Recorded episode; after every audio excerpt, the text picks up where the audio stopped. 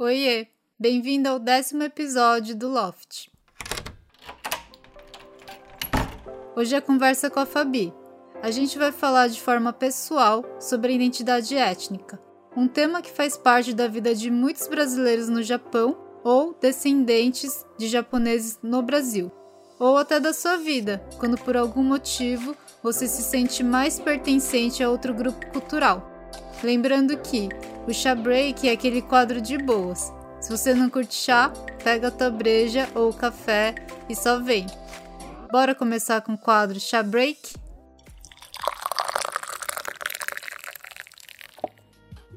Bem-vinda, Fabi! Tudo bem? E aí, Lene, tudo bem?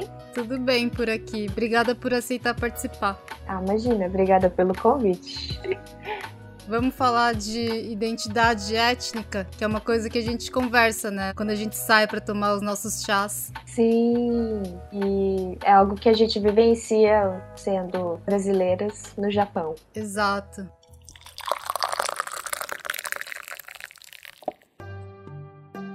Como que você se sente sendo brasileira no Japão? Aliás, como você se sentia sendo Nikkei no Brasil?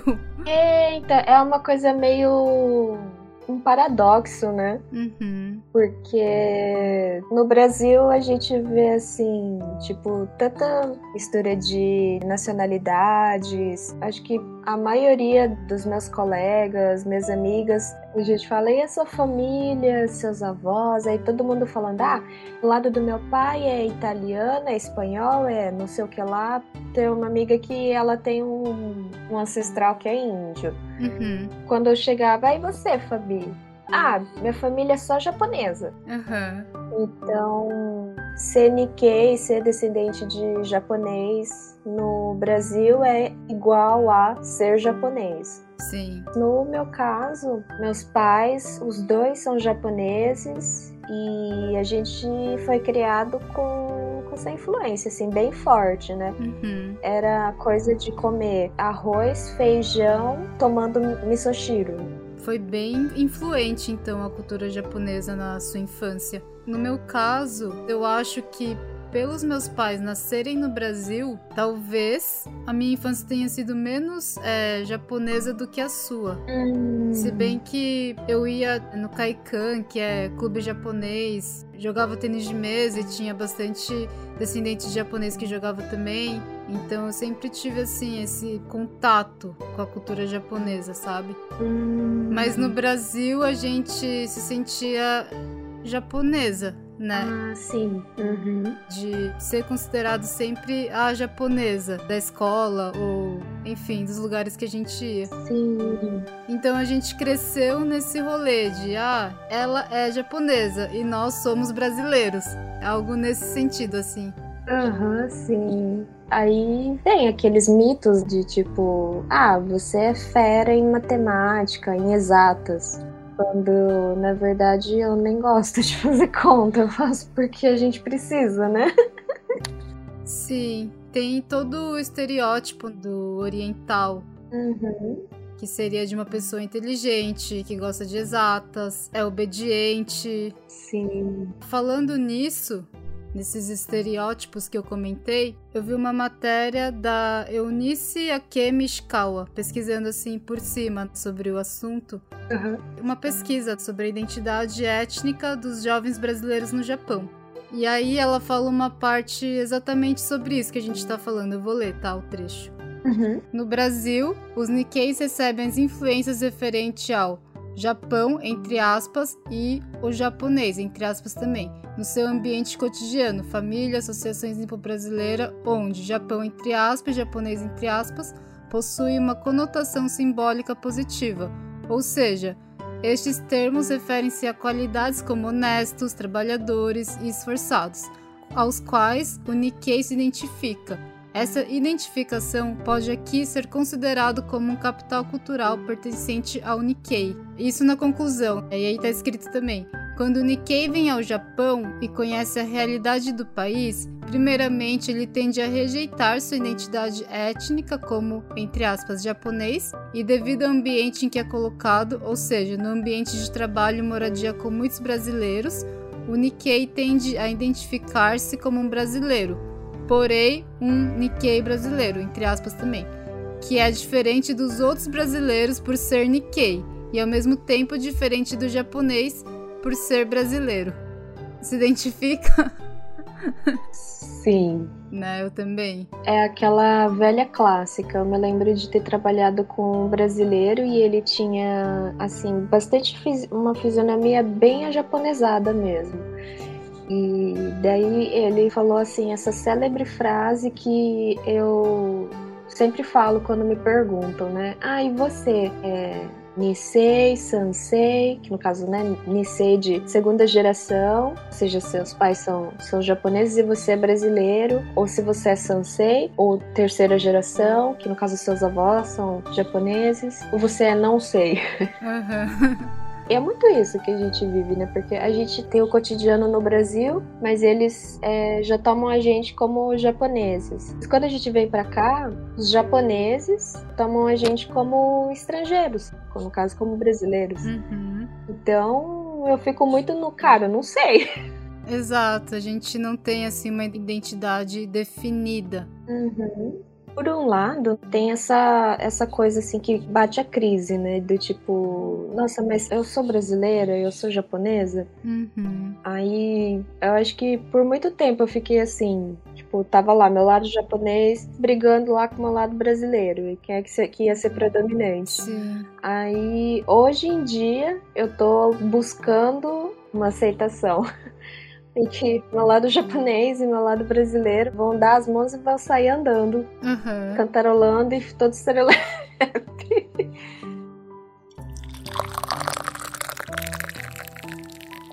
Para você que trabalha em uma empresa japonesa, talvez seja um pouco mais, né? Sei como é. A princípio foi meio que um choque, porque assim, eu entrei nessa empresa mas eu imaginava que ela fosse uma empresa estrangeira, né? Porque tem estrangeiros lá trabalhando também. Uhum.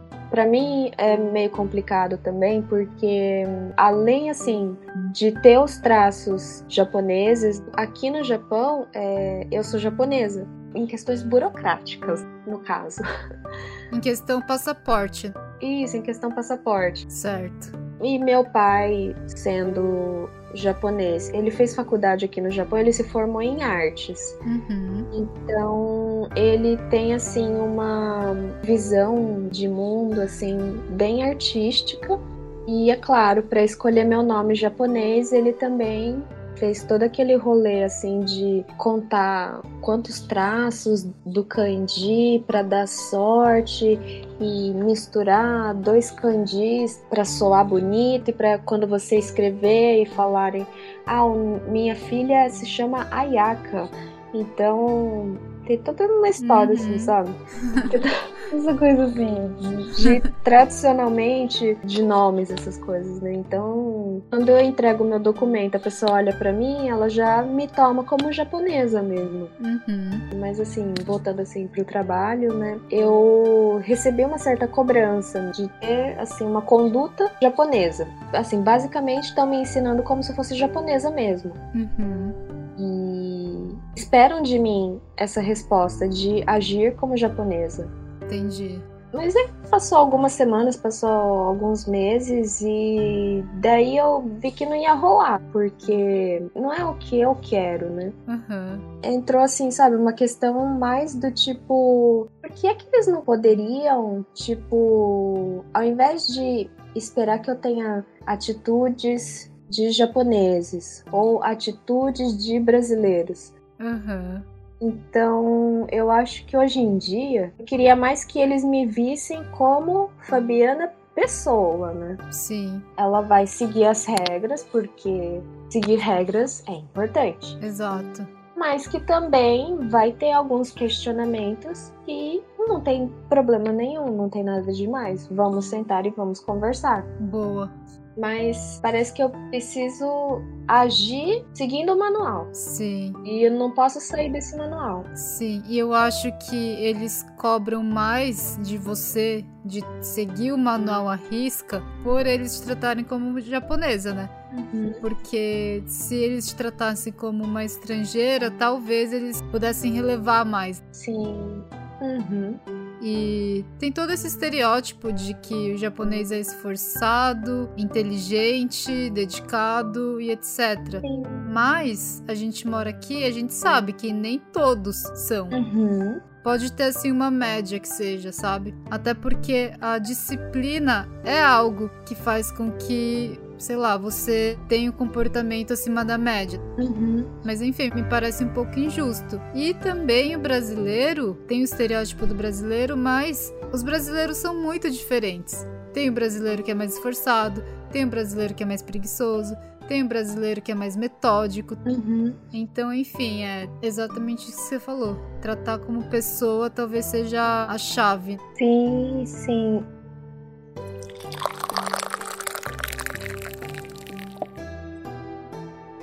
Tipo, a gente que tá falando de nossas crises de identidade étnica, mas eles também devem ter bastante crises, né?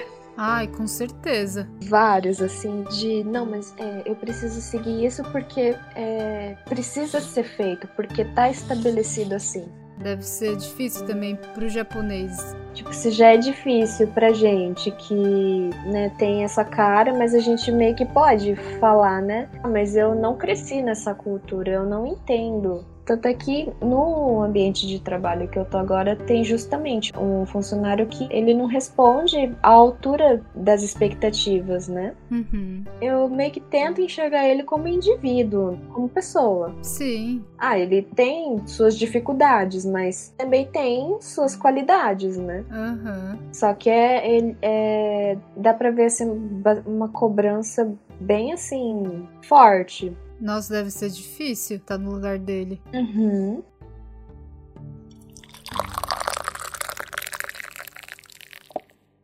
Bom, mas pra fechar então, como que você lida com isso? Qual a melhor saída ou maneiras que você tem feito pra lidar com isso?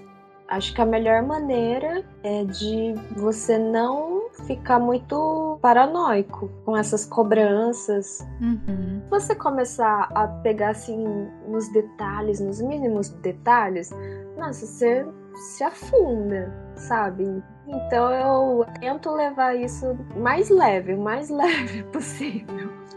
Uhum. Então é aquela coisa, né, de você tentar meio que buscar o equilíbrio entre essas duas cu- culturas tão diferentes, né? Sim, isso é importante. Uma coisa que eu faço, assim, pra lidar melhor com essa crise, entre aspas, crise de identidade étnica, é me posicionar pra que não me posicionem. Muito pontual, tipo, lembrar que antes de ser descendente de japonesa ou antes de ser brasileira, porque nasceu no Brasil, viveu no Brasil, enfim, é lembrar que a gente é a gente mesmo, né?